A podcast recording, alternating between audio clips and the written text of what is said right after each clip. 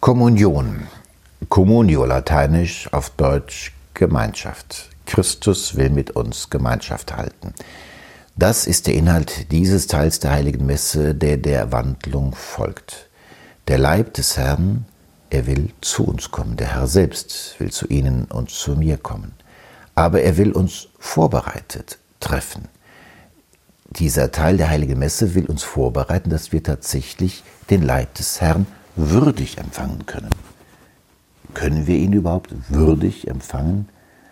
Wenn die heilige Kommunion gezeigt wird und gesagt wird, seht das Lamm Gottes, ist unsere Antwort, Herr, ich bin nicht würdig. Ja, wir bleiben immer unwürdig. Und dennoch müssen wir alles tun, damit Barrieren ausgeräumt werden. Dazu mahnt schon der Apostel Paulus. Er schreibt in seinem Brief an die Korinther, so oft ihr von diesem Brot esst und aus diesem Kelch trinkt, verkündet ihr den Tod des Herrn, bis er kommt. Wer also unwürdig von dem Brot isst und aus dem Kelch des Herrn trinkt, macht sich schuldig am Leib und am Blut des Herrn. Jeder soll sich selbst prüfen. Erst dann soll er von dem Brot essen und aus dem Kelch trinken. Denn wer davon isst und trinkt, ohne den Leib des Herrn zu unterscheiden, der zieht sich das Gericht zu, indem er isst und trinkt. Also tatsächlich, es geht darum, sich vorzubereiten, sich zu prüfen.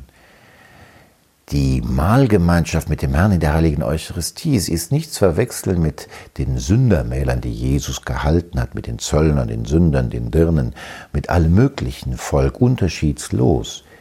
Die heilige Eucharistie, das ist das intime Mahl des Herrn, die intime Gemeinschaft mit seinen Freunden. Und selbst der Verräter ist vor dem Abendmahl herausgegangen aus dem Abendmahlsaal. Also es geht darum, sich vorzubereiten, dass der Herr sich bei uns wirklich gut zu Hause fühlen kann. Eine gute Beichte in regelmäßigen Abständen ist eine Vorbereitung, die wir nicht verachten sollten. Und gerade dann, wenn etwas Schwerwiegendes zwischen ihm und Gott steht, ist sie auch Voraussetzung dafür, dass wir die heilige Kommunion empfangen können. Aber selbst wenn wir keine schweren Sünden auf dem Gewissen haben, jeweils nicht bewusst, müssen wir alles tun, damit wir in dieser Situation vor dem Empfang der heiligen Kommunion unser Herz bereiten. Die Liturgie sieht dies vor und will uns dazu verhelfen. Der Teil der heiligen Messe, der Kommunionfeier, beginnt mit dem Gebet des Herrn. Es ist nicht irgendein Gebet. Es ist das Gebet, das uns der Gottessohn hinterlassen hat und damit die Frage beantwortet hat der Jünger, Herr, lehre uns beten. Und Gott sei Dank haben das die Jünger gefragt. Und Gott sei Dank hat uns der Herr dieses Gebet hinterlassen, dass wir immer noch beten können, wenn uns vielleicht nichts anderes einfällt. Es ist das erhabenste und würdigste Gebet. Man kann es auch immer wieder betrachten und es ist auch von einem unerschöpflichen Reichtum. Nach diesem Gebet kommt die Bitte darum, dass der Herr uns bewahren möge vor Verwirrung und Sünde. Ja, wir können uns verwirren lassen, können unseren Glauben in dem Meer von unterschiedlichen Überzeugungen und Bekenntnissen und auch wirren Gedanken, können wir uns auflösen und ganz aufgelöst werden. Es ist wichtig, dass der Heilige Geist uns davor bewahrt, vor dieser Verwirrung des Geistes.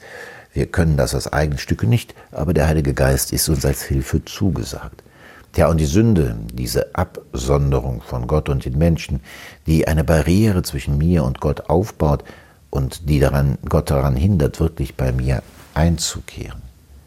Es folgt die Bitte um Frieden. Friede, das ist die Harmonie des Herzens, die Harmonie, die aus der Gerechtigkeit kommt, die Harmonie, die von Gott geschenkt ist. Es ist ein Geschenk des Auferstandenen. Friede sei mit euch, das ist das Wort des Auferstandenen bei der ersten Begegnung mit seinen Aposteln. Und dieser Friede wird uns gewünscht. Wenn wir also in der heiligen Messe einander den Frieden wünschen, dann ist das nicht nur ein frommer Wunsch, sondern wir empfangen den Frieden Christi des Auferstandenen. Und was wir empfangen, wollen wir weiterschenken. Deshalb das Zeichen des Friedens. In Corona-Zeiten ohne Handschlag, sondern nur vielleicht mit einem anderen Gestus. Wichtig ist, dass wir uns öffnen für diesen Frieden Christi, der alles wegnimmt, was uns von ihm und voneinander trennt und uns bereit macht, ihn zu empfangen. Ja, und dann kommt dieses Gebet. Dreimal wird gerufen, Lamm Gottes. Du nimmst hinweg die Sünde der Welt. Erbarme dich unser, erbarme dich unser, gib uns deinen Frieden. Lamm Gottes. Das nimmt eine Wirklichkeit aus dem alten Bund auf. Ursprünglich ist mit diesem Lamm gemeint, das Lamm, das geschlachtet wurde, die Lämmer, die geschlachtet wurden und dessen Blut an die Türpfosten der Hebräer in Ägypten gesetzt wurde, damit der Würgeengel, der die Erstgeburt der Ägypter schlug, die eigenen, die Kinder des Volkes Israel davor bewahrt. Das rettende Blut der Lämmer. Es wurde dann im Tempelkult aufgenommen. Es wurden Lämmer geschlachtet als Zeichen dafür, dass deren Blut doch das Volk von allen Sünden reinigen möge, so wie das Blut eben der Lämmer in Ägypten vor dem Exodus das Volk gerettet hat. Johannes der Täufer ist es, der Jesus als Lamm Gottes bezeichnet. Er, der, dessen Blut zum Heil, zur Rettung führt. Ein Hinweis schon auf das später folgende Kreuzesopfer. Dieses Wort wird zur Vorbereitung auf die heilige Kommunion aufgenommen, um uns daran zu erinnern, wen wir da empfangen und was Gott es gekostet hat, dass wir ihn empfangen dürften. Halten wir uns das noch einmal vor Augen. Gott wollte nicht ein grausames Opfer, sondern Gott selbst hat dieses Opfer, die Sühne auf sich genommen. Ihm selber haben buchstäblich alle Sünden aller Menschen aller Zeiten Leid getan. In seinen Sohn, der Menschnatur angenommen hat, ein großes Geheimnis. Das Opfer Christi. Gott selbst leidet für uns. Und die Frucht dieses Leidens ist, dass wir ihn, den Herrn selbst, in der Kommunion in Händen halten dürfen und empfangen dürfen. Ja, und dann unmittelbar vor dem Kommunionempfang noch einmal die Erinnerung, seht das Lamm Gottes, das ihm wegnimmt die Sünde der Welt. Herr, ich bin nicht würdig, das ist die Antwort. Ja, bei allem, was wir tun, würdig sind wir nie. Dass der Herr zu uns kommt, ist wirklich ohne unser Verdienst und aus, ein Geschenk aus reiner Gnade. Machen wir uns das immer würdig, machen wir uns das immer klar, wir sind nicht würdig. Es ist ein großes Geschenk. Nach dem Kommunionempfang ist eine Zeit des Gebetes vorgesehen. Es wird ein Lied gesungen. Es schadet auch nichts, wenn einfach ein wenig Stille ist. Vielleicht die Orgel im Hintergrund spielt. Wenn wir ein wenig Zeit uns nehmen, persönlich mit dem Herrn, der zu uns kommt, zusammen zu sein.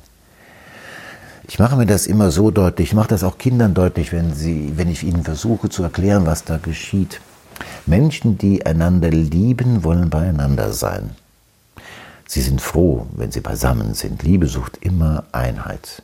Und wenn wir Menschen gern haben, dann umarmen wir sie. Dann ist das ein Zeichen, ich möchte mit dir eins sein. Gott umarmt uns nicht nur, er gibt sich uns zur Speise, er gibt sich uns zu essen. Welch eine Demut. So schön drückt das der heilige Thomas von Aquin aus in dem berühmten Hymnus Gott hat tief verborgen in der dritten Strophe. Einst am Kreuz verhüllte sich der Gottheitglanz. Also am Kreuz war nichts mehr von Jesus, dem Gottessohn, zu sehen, da war nur noch der Menschen zu sehen, Sohn zu sehen. Einst am Kreuz verhüllte sich der Gottheitglanz. Hier ist auch verborgen deine Menschheit ganz.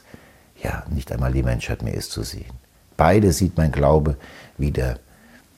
Beide sieht mein Glaube in dem Brote hier, wie der Schächer ruf ich, Herr, Gnad zu dir. Ja, wir dürfen den Gottessohn in Händen halten, der noch demütiger sich uns schenkt, als er sich uns am Kreuz geschenkt hat. Ein unbegreifliches Geheimnis. Der heilige Pfarrer von Ars sagte einmal, dass wenn wir das wirklich begreifen würden, wen wir da in den Händen halten würden, wir würden sterben, nicht aus Furcht, sondern aus Liebe. Ja, ein großes Geschenk. Nach dieser Zeit, nach dem Kommunionempfang eben die Zeit des Gebetes, dass wir uns dessen bewusst sind, dass wir Zwiesprache mit dem Herrn halten. Und dann kommt das Schlussgebet und der Segen. Schlussgebet dankt nochmal für die empfangene Gabe. Tja, und der Segen, das ist eigentlich die Zusage, dass Gott nicht nur in diesen Momenten der Heiligen Messe bei uns bleibt, sondern dass er bei uns bleibt, wenn wir hinausgehen in die Welt, wenn wir gesandt sind, als Christen zu leben. Geht hin in Frieden. Das bedeutet nicht, geht hin und macht Frieden. Es ist kein moralischer Auftrag, sondern wir sollen diesen Frieden, den uns Christus selbst schenkt und den wir uns nicht selbst geben können, dass wir ihn im Herzen bewahren und dass er durch uns ausstrahlt auf andere.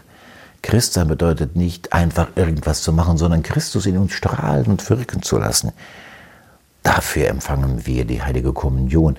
Und wenn wir die heilige Eucharistie feiern, gibt das uns eben diese Kraft zu strahlen in einer Weise, wie wir das aus uns selbst nicht tun können. Das ist das Geschenk der heiligen Messe, liebe Hörerinnen und Hörer. Ich hoffe, ich konnte Ihnen eine wenige, einige wenige Hinweise geben, die Ihnen persönlich helfen, dieses Geheimnis vielleicht ein wenig tiefer zu erfassen oder zu erahnen. Wenn Ihnen nicht alles was geholfen hat, ist es nicht schlimm. Wenn Ihnen ein Gedanke geholfen hat, dann bin ich schon sehr froh. Gott segne Sie alle auf Ihrem Weg.